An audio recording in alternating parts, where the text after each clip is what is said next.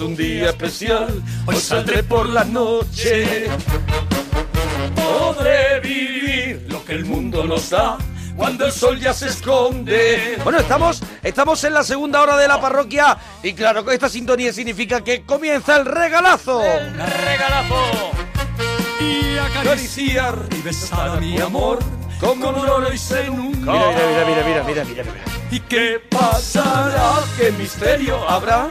Qué, qué- qué goloso es todo en esta Hombre, canción, no, no, la verdad es que es almíbar verdad. puro, ¿eh? es Oh. una cosa que a mí me da ganas de, de tirarme desnudo. Claro, claro, eh, que lo eh, que pides en eso es toallas. liberarte, Eso es, liberarte. Eso es, tirarme desnudo en toallas. Eso es, o- o en barro.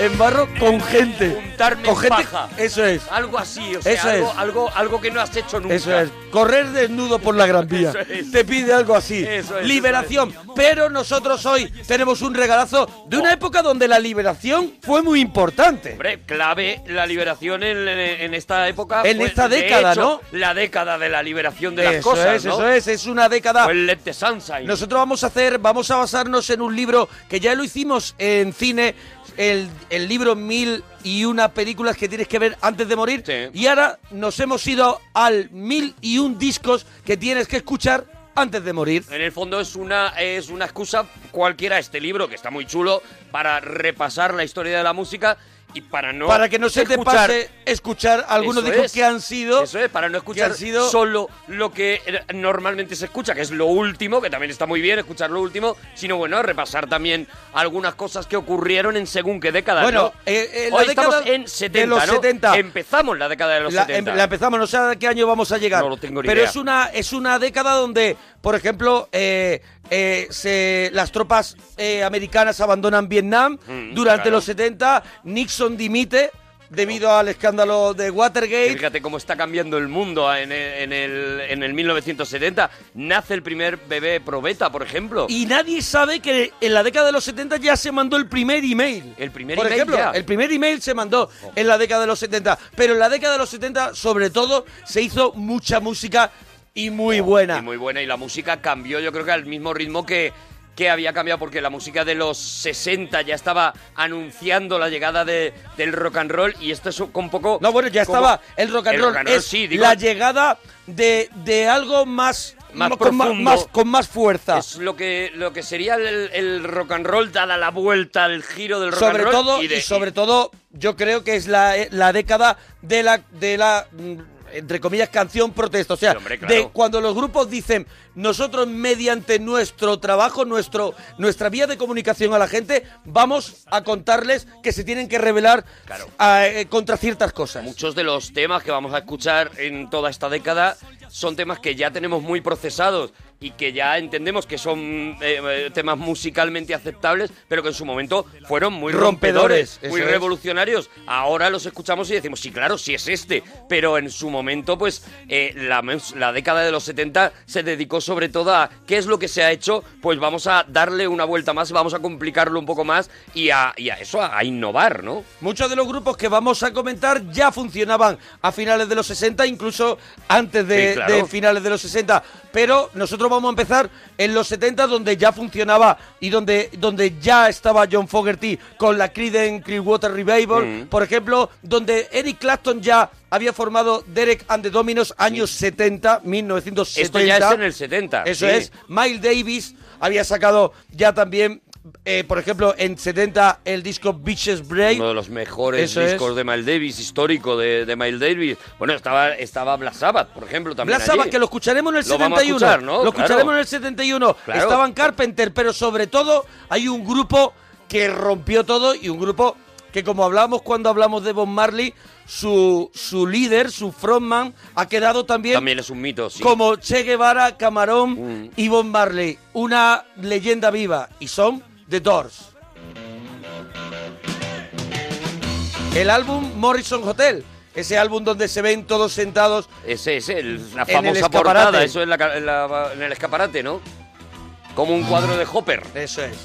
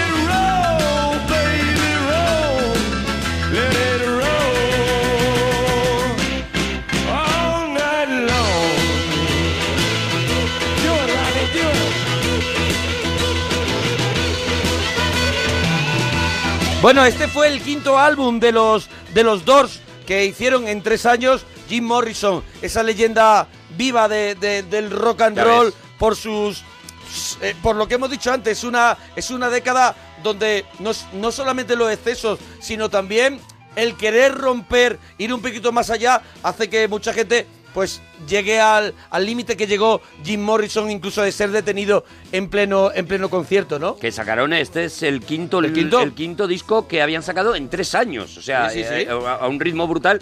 Y no sé si mucha gente sabe que además de Morrison Hotel, que es como se le conoce, también el disco tiene una especie de subtítulo que es Hard Rock Café. Algo que nos sonará muchísimo. Sí, sí, sí, pero bueno, ya nosotros ya nos llegó Morrison Hotel, ¿no? El- Claro, claro, claro, pero Claro. Tiene, tiene ese segundo nombre, según dicen eh, en la Biblia de las listas uh, eh, estadounidenses. Ajá, en la Biblia de la lista estadounidense. Claro que- ¿Y cuál es la que- Biblia de la lista pues- estadounidense? ¿Era el Billboard El esa? Billboard, claro, Ah, el famoso esa, ¿no? Billboard. Eso es. Eso es. Bueno, The Doors también. En este año 1970, los Carpenters, esos hermanos Oh. que eran tan también muy almíbar, sacaron el disco Close to Eran You. muy suavitos, y, pero a mí me parecen muy bonitos. O sea, me parece muy bonita Yo vi su incluso música. hasta una película, biografía, cuidado, Cuidado. de los Carpenters, que era tristísima. Que sí, que sí está más buena. Eso es que era tristísima. Y hay un, bueno, y hay otro tótem de la música que en 1970 ya había abandonado su, su grupo, su Mm. gran grupo, el grupo que es la portada de este libro, Mil y una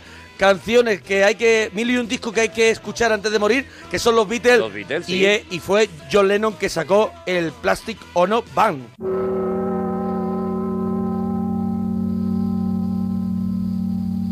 Y esta es el- la canción que abre el disco, que es la canción Mother.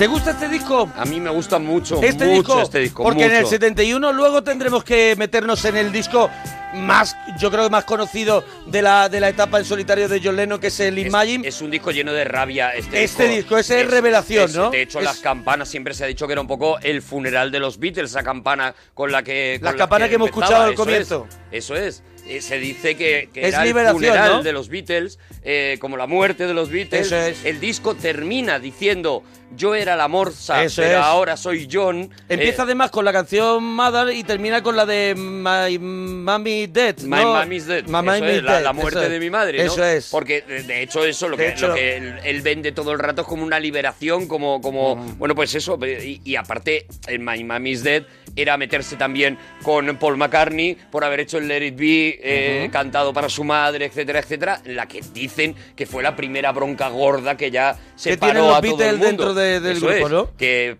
que John y Yoko se pusieran a darse, a hacerse arrumacos mientras Paul estaba todo emocionado intentando mm, grabar la canción que había dedicado a su madre, el famoso Let It O Be. sea, haciéndole como un desplante ahí mientras que el otro intentaba Claro. una canción mítica, pero que dice John Lennon, yo me voy a pegar unos Yo refregones me voy a pegar el filete. mientras que tú mientras que- compones una de las es, canciones es. en historia. Mientras, mientras compones eso es una obra maestra y empezar este disco con esas campanas y diciendo Mother y tal, es y- Mother tú me hiciste daño, Mother tú me hiciste daño, era todo alusiones continuas a Claro. ya está bien de Beatles y ya está bien de todo. A mí el di- disco me gusta mucho.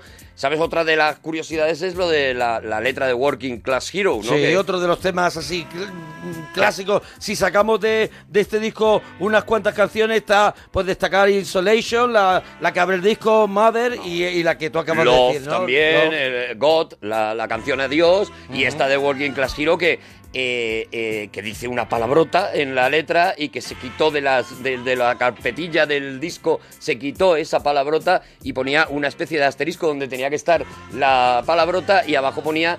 eh, eliminada a insistencia de EMI. EMI er- era, EMI era el- la compañía la que- de discos. Eso es. Bueno, que yo me parece que el sello discográfico era, era todavía Apple.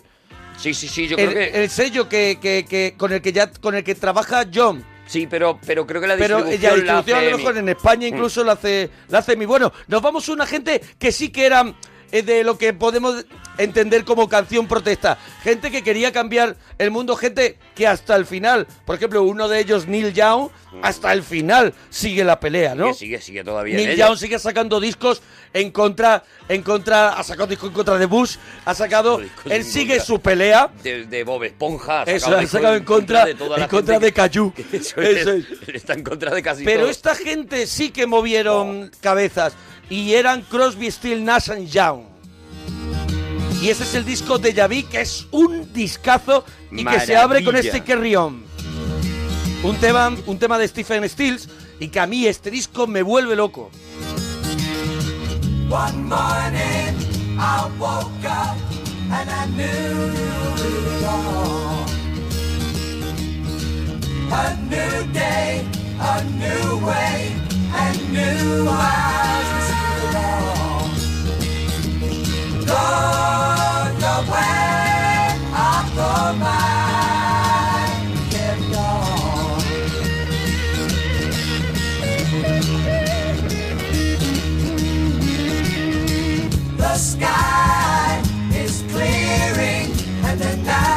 Podríamos haber puesto muchas porque a mí, por ejemplo, a mí me encanta eh, Almost, Almost Cut My Hair, Sí. que canta Crosby. Me encanta, es una, es una especie de, de, de, mm, a ver, eh, canción en no me quiero, no me voy, nunca me cortaré el pelo en una época, eh, Crosby sobre todo el más hippie del Era una grupo. reivindicación Era una de reivindicación de decir, no me corto el pelo aunque a ti te parezca mal, Claro, claro. ¿sabes? Y me encanta porque yo sin entender muy bien la letra, me puedo meter en internet, leer la letra, veo, noto la rabia y noto por qué se hace la canción. O sea, se, Claro, claro. se, se escucha. Eran esos jóvenes que estaban mandando a Vietnam cortándoles el pelo para hacerlos soldados Claro. y a los que estaban matando en una guerra que la mayoría de la gente consideraba absurda y que consideraba inútil y el, el pelo largo de los hippies significaba eso, ¿no? Significaba eh, yo no quiero ir a esa guerra, entonces el no voy a cortarme el pelo es no me vas Eh, a claro, llevar, a, lo no vemos a obligar a pelear. ¿no? En la chaqueta metálica, ¿no, Sí, yo creo que el comienzo es brutal. la propia de- Her, ¿no? de- El- de- el, musical. Pero el comienzo es brutal de Kubrick, como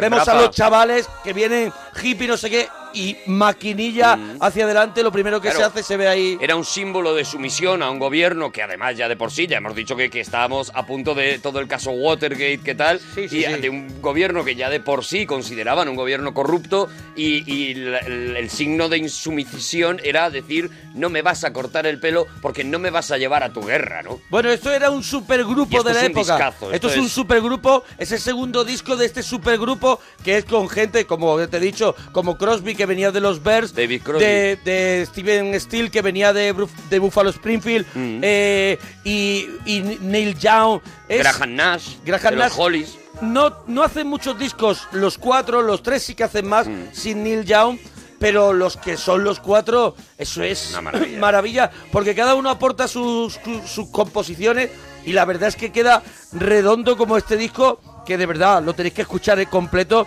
de Javi porque es una experiencia. Esta es una de esas cosas que dices, no me voy a poner nunca, o sea, seguramente conozco a Crosby, Still, Nash and Young, pero no me voy a poner nunca a escuchar un disco de esto. Bueno, pues ponéroslo un rato y ya veréis cómo vais a entrar en esta, en esta historia, esas voces perfectamente timbradas, esas instrumentaciones brutales que estamos oyendo, ¿no? La guitarra, el, el- el- la manera en la Stephen, que... Stephen Steele es un gran guitarrista. Ah. Yo cuando lo he visto, hay muchos conciertos por ahí en la red y lo ves tocar y es impresionante. Crosby, sin embargo, es un guitarrista más acústico y sobre todo es un gran cantante. Pero Steven Steele, aparte de ser gran compositor, es un guitarrista Brutal, fabuloso. brutal, Y. Neil Young ya no, no, hay- no hace falta contar Algunos de nada. los mejores músicos estaban juntos aquí, Claro. ¿no? Bueno, vamos, que habrá mucha gente que diga, esta gente está muy suavita, en los 70 también había, había un poquito de caña, claro que había claro un poquito de caña, estaba Ozzy Osbourne, ¿sabe? Tommy Lomi, Mm. y, eh, y hicieron una banda que era Black Sabbath.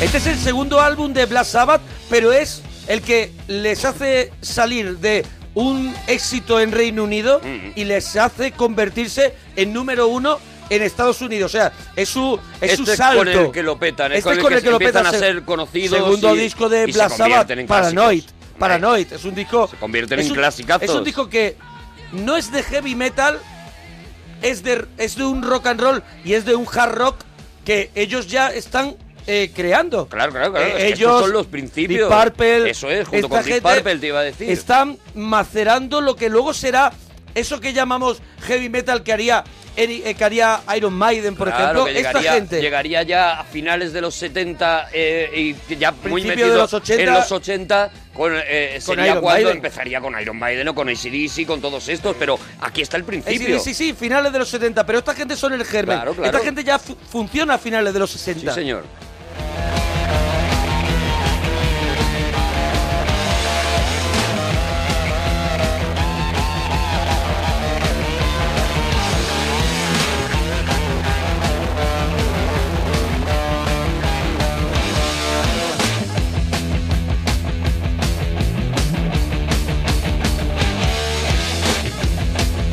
Bueno, es un año, el 1970, donde Neil Young, que hemos hablado hace un momento, saca, pues yo creo que es su segundo o tercer disco, no tengo, no tengo el dato, pero es el After the Gold Rush, creo que lo he dicho bien, Sí, sí, 1970, no, s- yo Después de la Quimera sé que del no- Oro. sé que no es el primer disco, porque conozco la portada del primer disco, pero no sé si es el segundo o el tercer disco. Es una década donde Led Zeppelin, es una década, es un año donde Led Zeppelin también saca el Zeppelin 3. El 3, justo. O sea, que ya habían sacado dos anteriores. Y Deep Purple, por ejemplo. Claro, de Purple que hablábamos antes de ellos, por eso decimos que en este prácticamente en los 70 es donde se empieza a crear ya el germen de lo que luego Mil- sería ese heavy rock. 1970, ¿eh? Claro, claro, en el 70. Y todos ya funcionaban Eh, a y finales todos de los, ya estaban de haciendo los 60. cosas. Sí, sí, sí. Eso es. Por eso es muy interesante ver cómo se va construyendo el, el, el- el- la, El la hard- música heavy el o, hard rock. o el hard rock. El hard rock que luego tendría eso ese, ese cambio, eh, porque al final son definiciones, son etiquetas sí, de esto de heavy realidad. metal, pero al final ¿quién valora si Guns N' Roses ¿Dónde son está el más- límite? son heavy metal o hard rock? No lo sabes. ¿no? No, A mí no, me parece que son muy rock duro. Eso es. Eso es. eso es. Bueno, nos vamos a una cosa completamente opuesta. Y sé que te gusta muchísimo. A mí también me encanta. El León de Oh, Belfast. oh, Van, Van Morrison. Morrison, claro. Bueno, este disco, Buah. este disco es de escuchar con auriculares. Moondance. Well, it's a marvelous night for a moon dance with the stars up above in your eyes.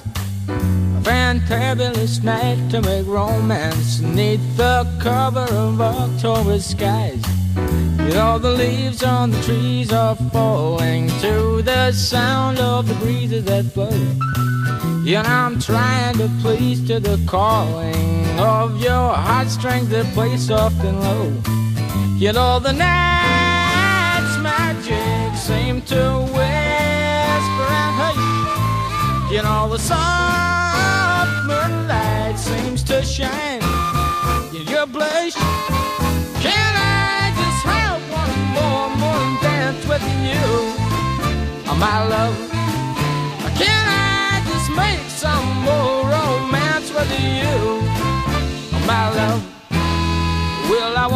No queríamos hablar ninguno de los dos, ¿eh? Claro, es que es una maravilla. Es mi canción favorita del disco, pero sé que tiene muchas más canciones. Tiene, tiene- es un disco que es, Es un disco completísimo. Es un disco que es para, para tumbarte encima. Es Este un disco, era el segundo disco de, de Van Morrison, el primero, Había sacado uno en 1968. sí, el Astral Week. que era un poco que le convirtió un poco en, en tío de culto de hay que escuchar tienes que escuchar a este tío Pero no Y- dejaba de ser un tío con una guitarra Claro. acústica, eh, no haciendo Bob Dylan, pero aquí es donde rompe Aquí cuando donde dice, rompe. yo voy a tener detrás esta, este esta sección de, de... Porque él también es saxofonista. me voy a convertir en una especie de una mezcla de crooner rockero Eso es. de- de- bueno lo que luego ha sido ese sonido de Claro. Van Morrison no Claro, este Ese sonido, con metales, intemporal. con los metales, él es saxofonista, Mm. aparte de tocar la guitarra en sus conciertos y tener muy mal humor, Eso ¿sabes? es, y tener muy mal humor, y una aparte. voz prodigiosa Eso es, y ser un compositor. espectacular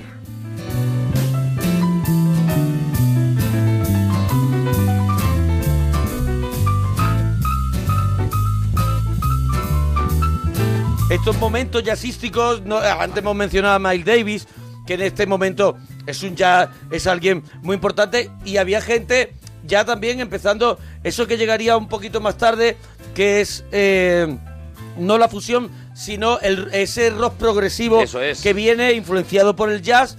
Y hay gente que rescata esta música que puede pertenecer a los años 30, gente que la trae, La trae al mundo del pop y del rock. trae la esencia y utiliza los instrumentos nuevos, los que han llegado nuevos, fusionados con los antiguos, con los que se creaba el, el jazz de los años 30, de los años 40, para hacer ese concepto de, de- del deshilachar las melodías, eh, eh, de, de Que, componerlas, claro, ¿no? luego, luego lo harían ya el rock progresivo, que es. es ya lo que, lo que hizo, que dentro de poco mencionaremos a Yes, lo que hizo Yes, por ejemplo, lo que hizo King Crimson, Mm, todas estas es, bandas, es. ¿no? Que ya estirar mucho más, todo eso, todas las posibilidades que puede dar Una tener, melodía. tener eh, un grupo de instrumentos Eso es. y desarrollar una melodía, a ver hasta y dónde puede llegar. romper una canción, romperla hasta, hasta el límite, hasta el extremo, ¿no? Hasta que hasta que eh, Hasta que las- cruje, porque a mí algunas veces ya me cruje. Claro, claro, claro. De hecho, el, eh, si has visto a Van Morrison en directo, Sí. pues este, este tipo de solos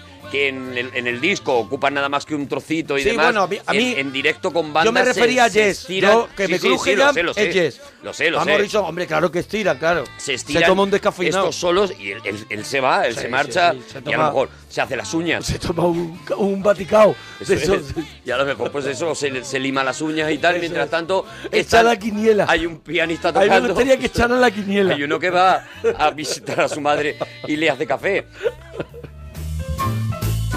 a?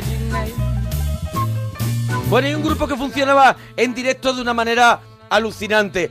Y tienen una discografía muy extensa, pero ellos ya se dieron cuenta al comienzo, o sea, no, no es el comienzo, pero ellos ya se dan cuenta que en 1970 necesitan tener un disco en directo para transmitir a la gente verdaderamente lo que eran los Who en el escenario. Got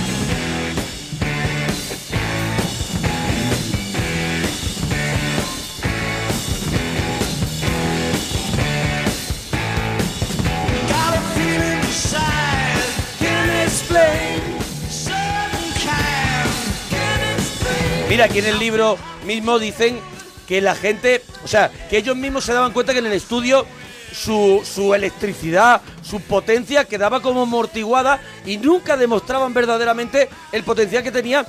Y este momento que es después de Tommy, Justo nada más terminar, Tommy, es. es. cuando ellos quieren eh, eh, hacer un disco en el que se suelten el pelo y demuestren eso. Claro, demuestren es que además de hacer un, un- un- trabajo tan eh, eh, eh, mecánico y claro, tan, tal y tan que- estricto que como es hacía Tommy...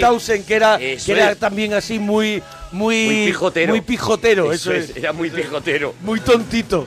Sí, sí, para las cositas. Era que de ponerse la gafa de la punta de la Sí. nariz. Pues a mí no me está gustando todavía, Eso que es. tú ya te vas diciendo, ha quedado muy bien. Y en la puerta dice él, Vamos a quedarnos un rato más. en la puerta dice él, pero no está bien del todo. y Le te damos otra hunde la vuelta, vida. le damos otra vuelta y pedimos la pizza y estás tú ya muerto de, Bueno, de pues lo que hacen es que en este... l- Se engolfan. Life and Leeds, en, la- en esta ciudad, eh, ellos creen, o sea, ellos están esperando un gran concierto para decir este es el que va a ir al disco. Y llega este concierto que se puede ver además, creo, que yo lo vi no hace mucho Mm. y eligieron, claro, eligieron este, este día, ese momento de estado de, de, de gloria para, para llevarlo al, al- al disco, ¿no? Y, y aquí se ve, pues mira, a Pete Townsend.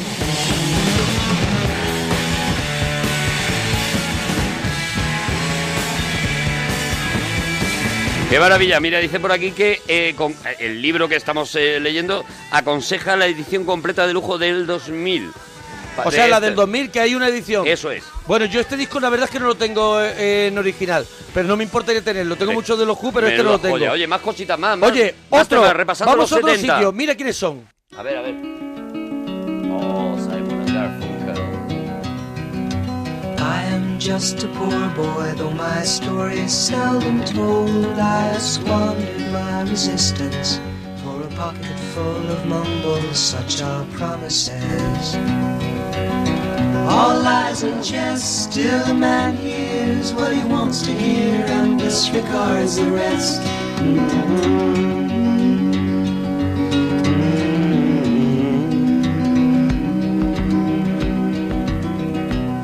When I left my home and my family, I was no more than a boy in the company of strangers, in the quiet of the railway station, running scared. ¿Tú eres de los que piensan que esta canción eclipsó a un disco que está lleno de Claro, grandes o mejores canciones? Hombre, es que este disco que es el... el- bueno, ya, ya la, el- la canción que El da- título dilo tú el del Claro, disco. el Bridge over, over Troubled Waters, que ha es muy ti. difícil decirlo bien, hasta ti. pero ya es una canción histórica, o sea... Eh, es el puente sobre aguas turbulentas, Eso es, ¿era? Eso es, eso es. El puente- Sí. Aquí se tradujo así Sí. y bueno, y está muy bien está traducido. o sea, casi bien. eh, eh, es, es ya una obra maestra, pero es que en este disco está Cecilia. Eso es. Está El Cóndor Pasa, Claro. esa versión que hicieron Sí. ellos de eh, Cóndor Pasa. Está el, el If I Cool, que es otro de esos temazos.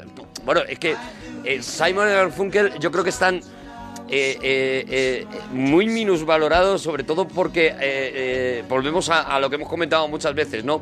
Ellos empiezan con un grupo llamado Tom y Jerry, Sí. que no dejan de ser un poco los gemeliers de aquella época, es decir, Sí, dos chavales, que combinaban haciendo como música que combinaban muy bien las voces Sí. y que hacían versiones de los años 60. Y todo muy pastel. Todo muy pastel. Eran un poco eh, el- el- en lo que se miró el el dúo, dúo dinámico. dinámico, Eso, es. lo En lo que se miró el dúo dinámico, Sí. ¿no? Pues dos tíos con las voces muy empastadas, tocando bien la guitarra y haciendo canciones muy aseadas, Sí. ¿no? Muy bonitas, muy tal.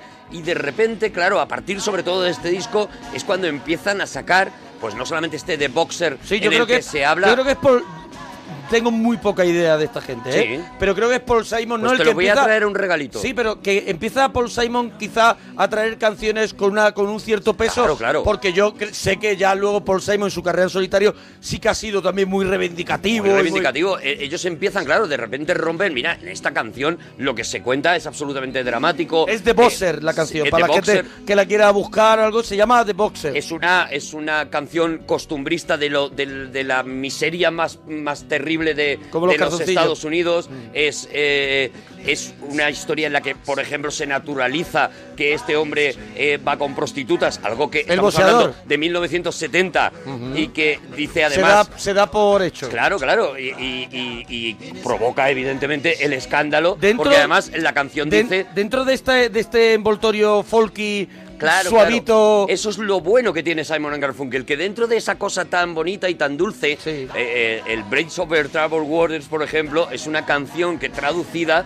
es una canción es, es una canción del desgarro, ¿no? Este boxer exactamente igual. Cecilia o, eh, eh, eh, contaba la historia de o el Wake Up Little Susie contaba la historia de una pareja que había estado haciendo el amor Sí. en casa de los padres porque los padres habían ido Sí. y se levantaban por la mañana, se habían dormido y por la mañana Se encontraban- estaban vistiendo Ajá. rápido porque llegaban los padres. Todo esto en un grupo de, como digo, de aseaditos que se llamaban Tony Jerry. 1970. Conmocionó, claro, claro. Conmocionó y, y- y- y de verdad que, que tienen canciones con un poseo brutal Y lo que te digo, no voy a contar más cosas porque estos tíos se merecen un regalito.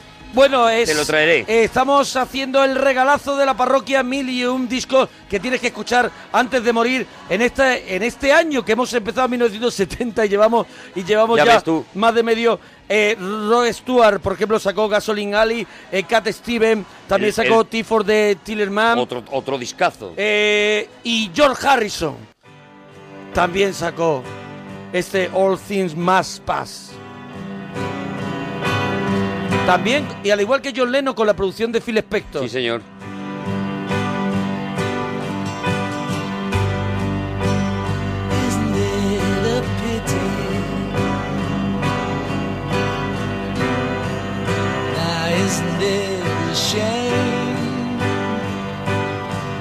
Hemos elegido este Isn't It Pity porque My Sweet Lord, que es lo que te pide el cuerpo, Claro. está muy, muy oída.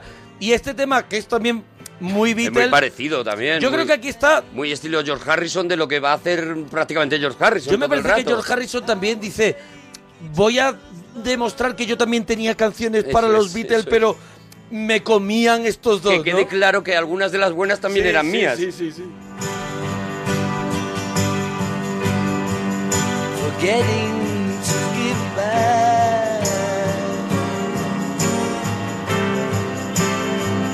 Pity?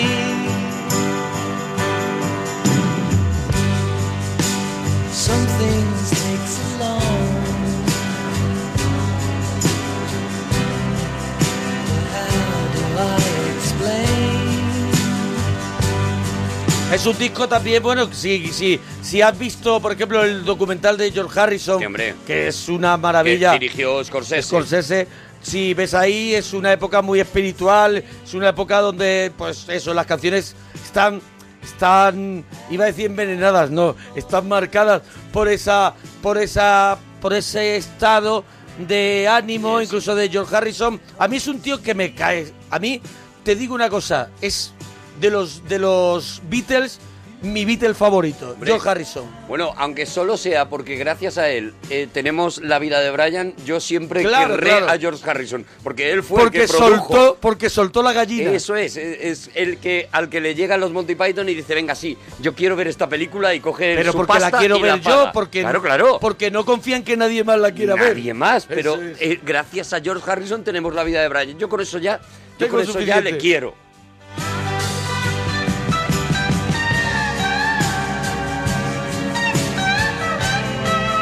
Oye, vamos a correr un poquito en este 1970 que nos vamos a quedar aquí y que vámonos. son temazos uno detrás de otro. Y no aquí te tampoco... dejo a ti, aquí te dejo a ti. A ver. Hemos hablado de Lennon, Sí. hemos hablado de George Harrison Claro, y en el mismo año 1970 ha salido eh, el Let It Be en el 69, Claro. principios de los 70, y todos se apresuran a, a sacar, su disco, en en solitario. solitario. Eso es, claro. ¿Y quién no se quiere perder comba? McCartney, McCartney. que saca un disco que se llama McCartney, por si había dudas, ¿sabes?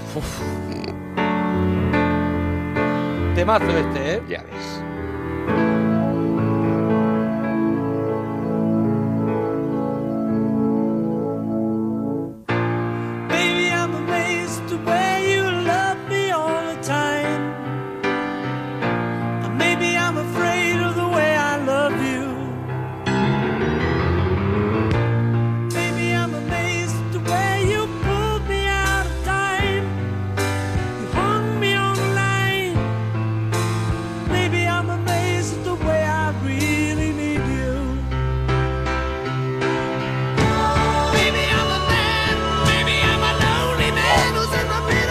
Esto suena a Queen. ¿eh? Qué en bonito. este momento me suena a Qué Queen. bonito. Mira, mira.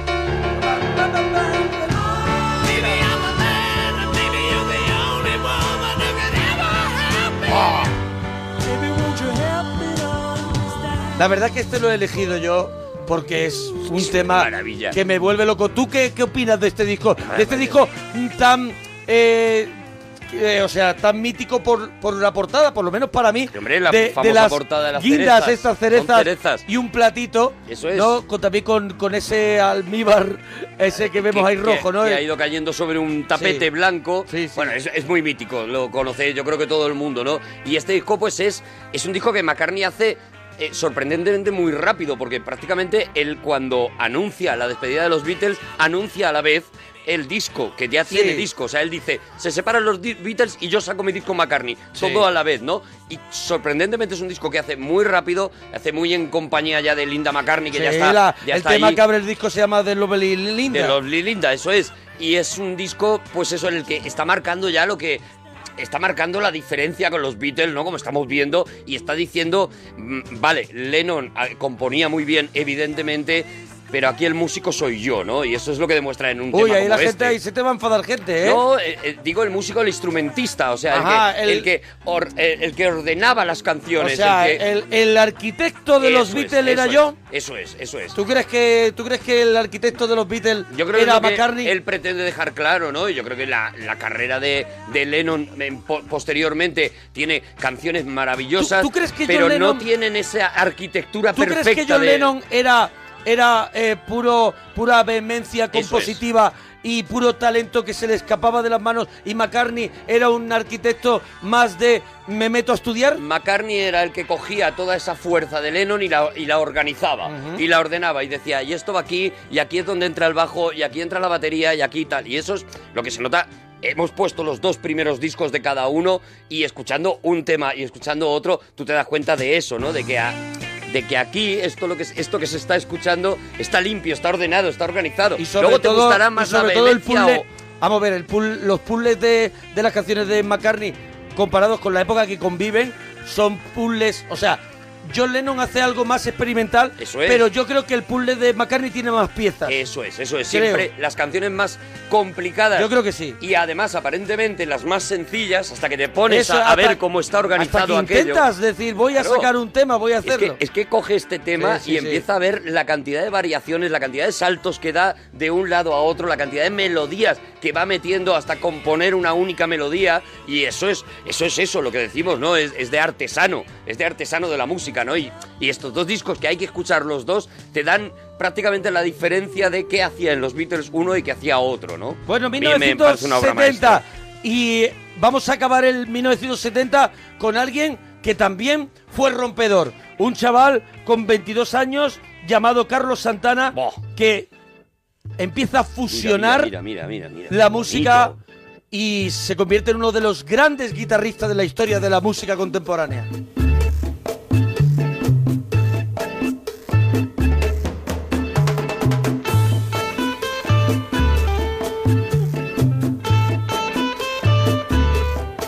Es el segundo disco, este Abrasas, el segundo disco de Santana, donde ya consigue mezclar el rock, el jazz y la salsa de, con una fuerza impresionante hasta el día de hoy, ¿eh?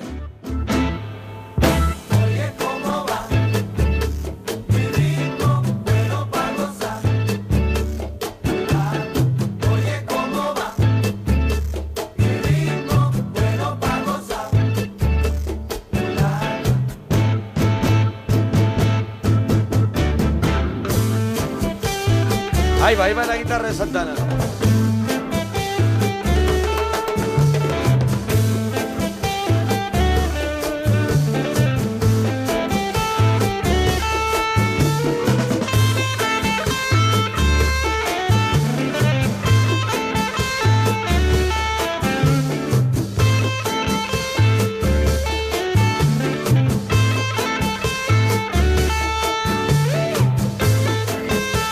Hubiéramos elegido Black Magic Woman y Hombre. también lo hubiéramos triunfado, hubiéramos elegido mí, Samba para ti. Eso es lo que te digo, Claro. que a mí me pone samba para ti y, me, y me retiro del mundo todo el rato. O sea, pero es verdad que cualquiera de los de las temas de este disco te valen para eso, ¿no? Yo creo que es el Es verdad que- el samba para ti, por ser una composición Samba del propio... pa' ti, no Samba para ti. Para ti, porque yo soy muy educado. No, hombre, que- Eh, eh, eh, Por ser una composición del propio Santana, pues me, me gusta todavía más, ¿no? Porque esto es un tema de Tito Puente, Sí, claro. mítico, versionado por él y, y convertido de repente en...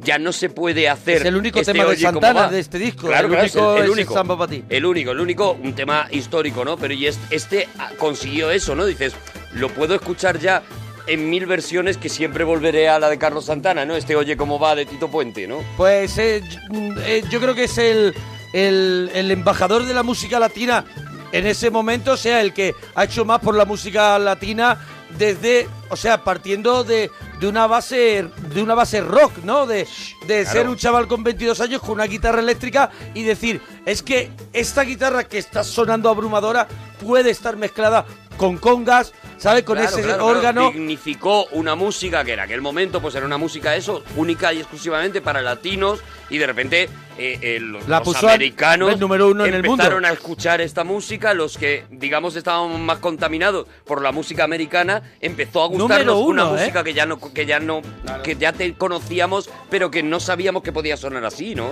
Oye, nos vamos a ir al año 1971 si a ti no te importa. A mí me parece bien, yo ¿Sabes? Claro, si es que todo lo que hay me gusta, pero Porque vamos con el 1971. En el venga. año 71 hay muchísima, muchísima gente. Bueno, bueno, David Crosby saca disco Sly and the Family Stone, pero hay un tío, por ejemplo, en el año 71, me refiero, hay un tío que nos encanta que saca un disco que hasta hoy, hasta hoy es un disco mítico, Lo el, viendo, What- lo estoy el. What's Going On de Marvin Gaye.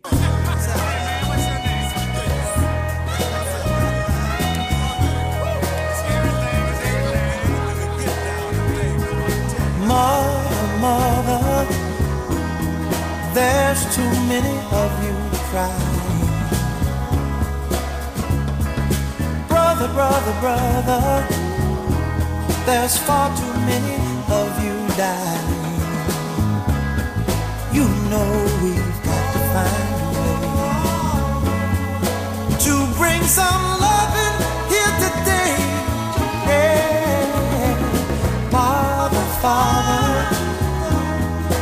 don't need to escalate. You see, war is not the answer, for only love can conquer hate. You know we've got to find a way to bring some loving here today. Mira, mira qué bonito esto que hace aquí. picket lines and picket signs. Punish me with brutality. Talk to me so you can see oh, what's going on. What's going on? Yeah, what's going on? Bueno, es el año 1971 donde Gees saca Trafalgar, Sí, donde Yes sacan The Yes Album, en este año donde los Who sacan el Who Nest. Antes de convertirse en esos Sí. tíos que hacían grititos y Ah, sacan y que tenían unas baladas es, es un disco de, de- de- preciosas. es un disco casi de formato formato acústico, hay alguna algún tema así, pero no es, son los Bee no son de, los, DJ de los Gees Live. discotequeros, sino Claro, que tiene no, esa, no. esa etapa anterior que muy poca gente conoce de los Gees y que es maravillosa, ¿eh? que es una delicia. Donde está el I Start a Joke, por ejemplo, y hay y temazos inolvidables. Bueno, nos vamos a otra pedazo de, de- que, que, que, que es a reivindicar, porque tampoco es una de las personas que, que, que, que cuando hablamos de música y hablamos de, de chicas sea un referente. Y de verdad que este disco, por ejemplo, el Tapestry, a ver si lo digo bien, Tapestry. Tapestry, este disco de Carol King es impresionante. Delicioso.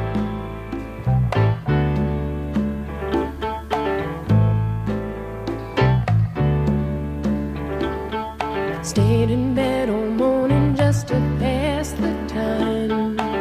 There's something wrong here, there can be no denying. One of us is changing, or maybe we've just stopped trying.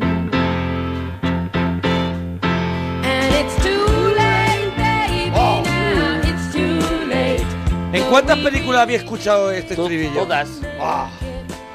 Cualquier película romántica Ah. incluye esta canción. Esto tiene un puente, que te hojas parece que ya ha secas en el existido suelo. siempre, pero está dentro de este disco de Carol Richard. Gere yéndose, Sí, hombre, claro, claro. Hugh Grant yéndose, Y Julia Roberts en todas. Julia Roberts eh, Entonces- no sabiendo para qué lado del puente Eso voy. es. Oye, Carol King llegó al número uno. Llegó al número uno eh, con este, con este, eh, con este temazo, It's Too Late, y es un disco de verdad, eh, que es un, yo qué sé, mm, casi nunca se habla cuando se hace un recorrido por, por el, por las, por las mujeres en la música.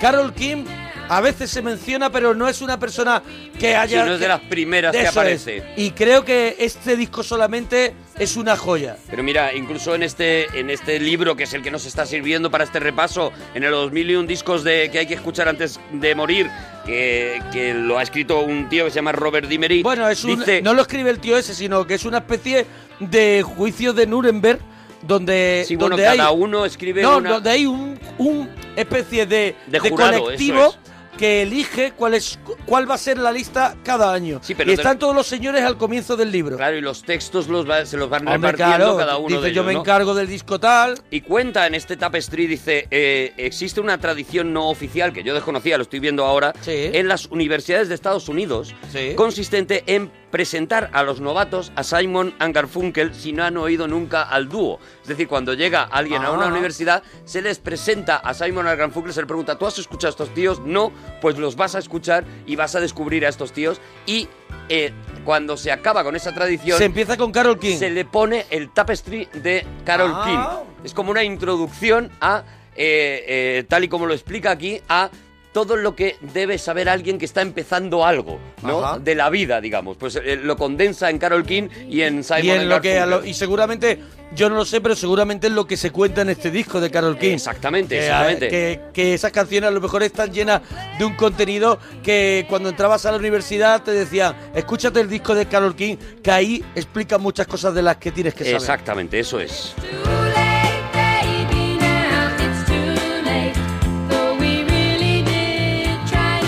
Bueno, ahora esta, esta nos gusta, esta nos gusta porque porque nos divierte y porque y porque nos vuelve mola todo. Porque mola Porque todo. esto es molar. Porque este sonido Este disco es esto molar. mola.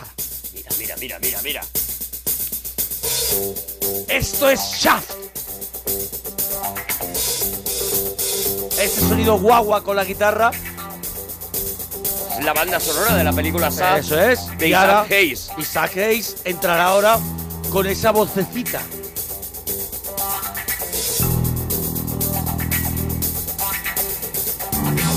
Aquí está toda la música de la tele de los 70. Claro. Y bueno, y ese y todo ese cine que se hizo en aquella época claro. que admira tanto Tarantino, el Black Explosion este con, con, con afroamericanos sobre todo y que rescató sobre todo, mira, rescató de esa época a la prota de Jackie Brown, ¿no? Eso es, eso es. A Pat, Pat Grier era eh, Pam Grier. Pam Grier. Eso es. En, en este momento, en estos años 70, también un poco, eh, eh, como decíamos, rompiendo moldes en los 70, eh, empiezan a hacerse películas que antes solo habían hecho blancos, eh, eh, papeles protagonistas que solamente habían hecho blancos en el cine, empiezan a protagonizar los negros, como es el caso de esta película de Shaft, donde hay por primera vez un agente secreto, una especie de policía duro de, de Nueva York, de las terribles calles de Nueva York, que es, es negro. Y es un disco de una banda sonora, un disco doble que consigue el Oscar a la mejor banda Sí, sonora. señor, se lo lleva. Y ahora, en todo este rato que llevamos charlando, Isaac Hayes se está acercando al micrófono. Y la va a liar. Ahora la liará. Y la va a liar. Cuando haga lo de popam, papam. Ahí va.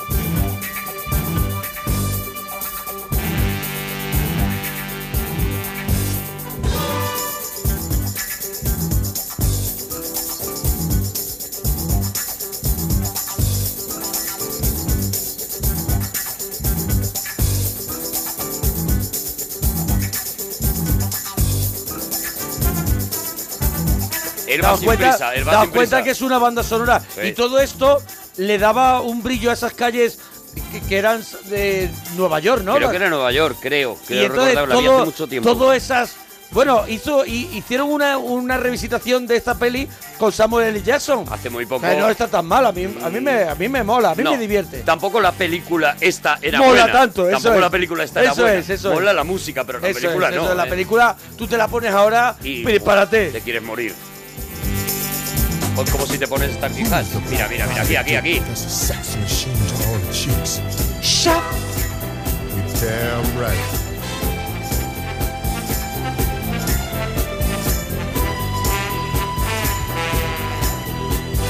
Who is the man that would risk his neck for his brother man? Lo que quiere decir la letra es, aquí está la máquina de hacer el amor, aquí está el tío que más mola. ¿Y quién es el tío que más mola? Shaft. Y lo grita el coro. Las calles de Harlem, nos está diciendo Nacho, nuestro técnico. En Nueva York, entonces. Claro. Que si te fijas, esta temática eh, es muy. eh, eh, está muy cogida ahora mismo por muchos raperos. Esto de yo soy el que mola, yo soy el que más eh, lo peta, yo soy el que más liga, yo soy el que más tal, ¿no? Está, está la esencia también un poco de la, de la música negra que todos admiran a esa Hayes. Oye, nos vamos a otro disco mítico. En el año 1971, eh, bueno, fue la primera vez que pudimos disfrutar de unos Stones, pues como dice aquí en este libro, con, eh, con, con- con metales, con influencias de, de gente del soul, como Otis Redding, como Jay Brown, y sale este Sticky Finger con este Brown Sugar que abre el disco.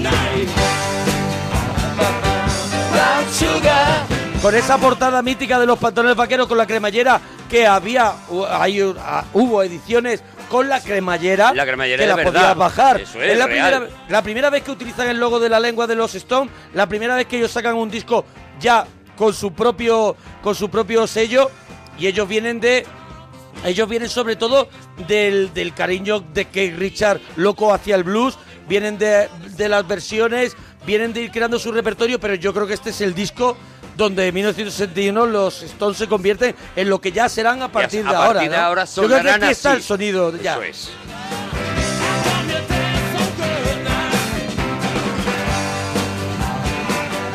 Pues nos vamos a quedar escuchando a los Stones en el año esto. 1971. Nos quedamos en el 71. Hemos hecho un año pero y continuaremos medio. con nada, claro, si es que, es que hay mucha Es que cosa hay muy mucho buena. material, oye, Eh, si os gusta, cuéntanoslo en arroba Arturo Parroquia, arroba Mona Parroquia. Eso es, lo que se trata es de repasar la historia de la música con estos, utilizando estos mil y un discos, por lo menos de la música más moderna, ¿no? De la música de- del siglo XX. Pero con este disco vamos a repasar los 50, los 60, eso, los por 70, eso. los 80 y los 90. Iremos ¿eh? repasando, vamos a ir repasando todos y, y nos vais contando si os gusta esta, Claro. este experimento. Claro, si no, no lo podemos hacer otra cosa, no en podemos Twitter. hacer cerámica. Claro, por ejemplo. ¿Eh? Por Cuidado. ejemplo, Y escucháis nada más que los ruidos. Eso es. Claro. Bueno, hasta mañana. Adiós, boricos.